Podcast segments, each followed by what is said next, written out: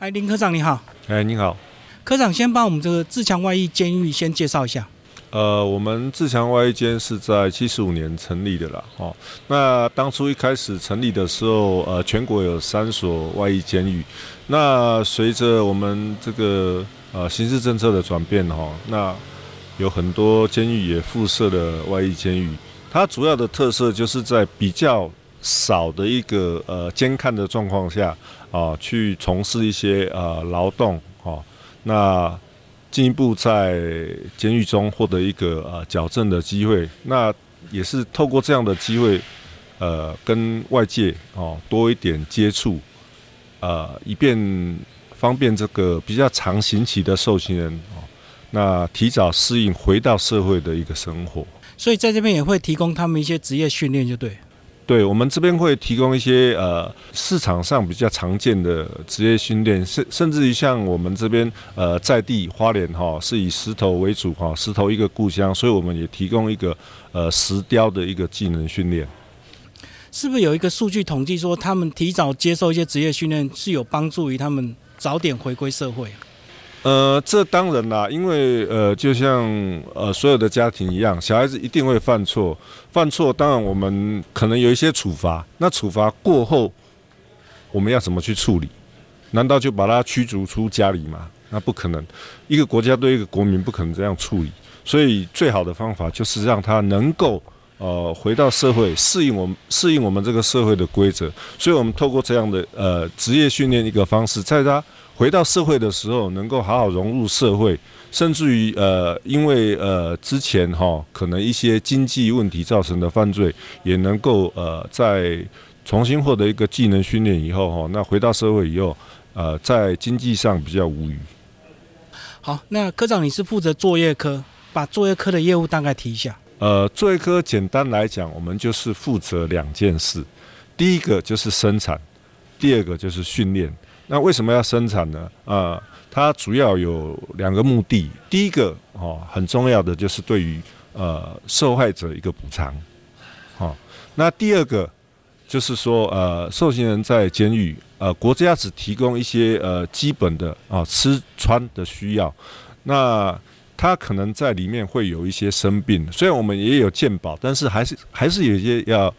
要自费的部分哈，那另外额外的像一些呃生活的必需品，像呃卫生纸啦，呃洗澡用的沐浴用品哈，这些都是要他自己去负责的，所以我们才需要生产这一块。啊，那另外在法令的规定就是呃，对他们呃生产所获得有一部分是要呃缴回呃到国家做一个被害者的补偿。那训练的部分呢，有哪些项目？训练的部分，呃，各地方的监狱因地制宜会有不同，也会参考当地的一些就业状况。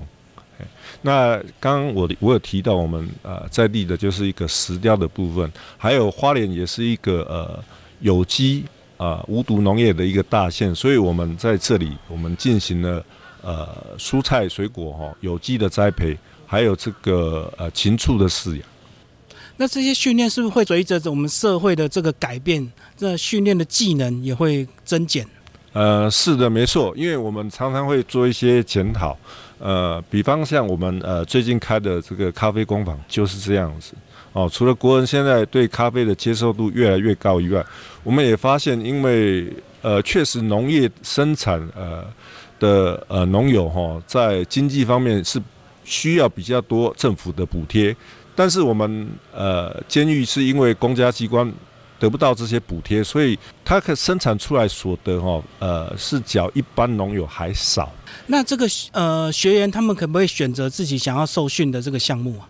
我们这边的学员会原则上会尊重他的意愿，但是因为不可能呃比较辛苦的事没有人做了，所以还是会做一些呃适性的分配。哦，甚至于我们会挑一些呃状况比较好的来参与我们这个像咖啡工坊的一个呃营运，所以还是要看课程的现况，就对，包括师资也是不是很重要，一定要先找得到老师吧？啊，对对对，这方面我们也很感谢呃花莲县的各界对于我们监狱的一个协助，愿意来我们这边啊教我们受刑人哈啊一些啊技能。对啊，我看到有些老师可能进入监狱要教这些学员，可能心理上好像要有一些训练，对，跟对不对？呃，是是是，该有一些老师啊是没有接触过，是会有点怕怕的啦。那其实呃，说实话，就看我前面谈到的，这个就像国家的的小孩一样，这些人其实未来出去也是在我们呃身边。那你如果不能学着去呃了解他、适应他的话，反而会呃去排挤他，那反而呃更把他推向一个犯罪的深渊。嘿，那所以这些老师就是在逐渐接触以后，发现哎，这些也是我们呃身边平常的一些呃人物一样，只不过是他是因为犯罪哦，因为这个恶行才进来。有时候人不一定是坏的，而是他做的行为是坏的，所以他才进到监狱。或者是说因为朋友圈，对不对？呃，都有啦，都有都有很多种状况啦。哎，那科长，我们就来聊这一次的花志强咖啡工坊。你们为什么会有这样的想法，然后成立一个对外营业的一个工坊？这个就是因为我们在呃检讨的过程中，哈，我们发现呃。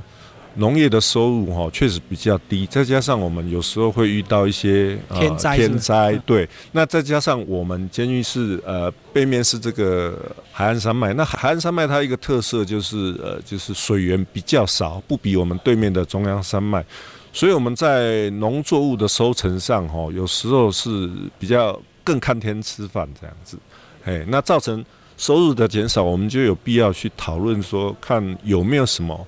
呃，比较符合现在社会上呃的一些比较多一点营收，甚至于比较呃为社会所接受的一个行业来发展。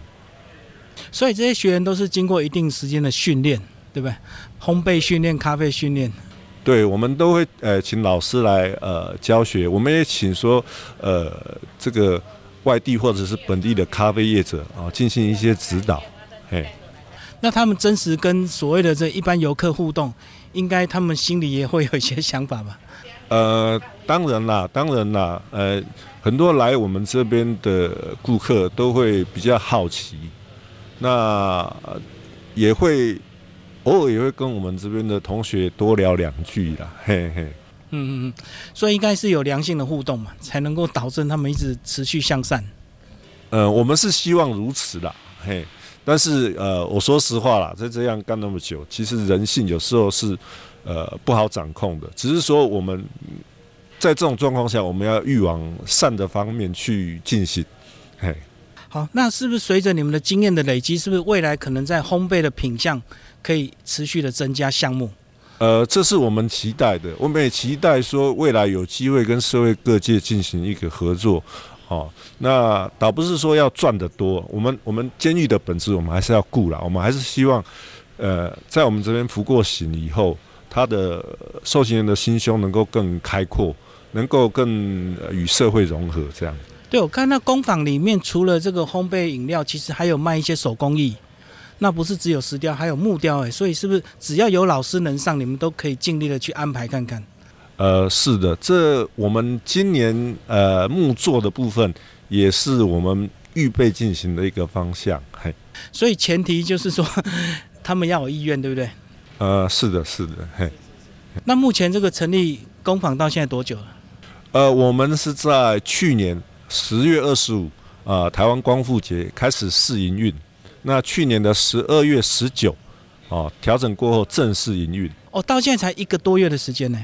是，所以现在是不是有很多还在这个摸索中？当然有很多需要摸索，而且我们呃在顾客服务的部分也一直在要求强调。嘿，您刚刚也有看到我们典狱长三不五时就来这边嘿要求，所以这样能够增进他们跟游客的互动，提早准备进入社会。是的，是的，嘿。但是会来这边服务是不是也要有一定的标准，对不对？是不是在态度上或各方面有一些考量？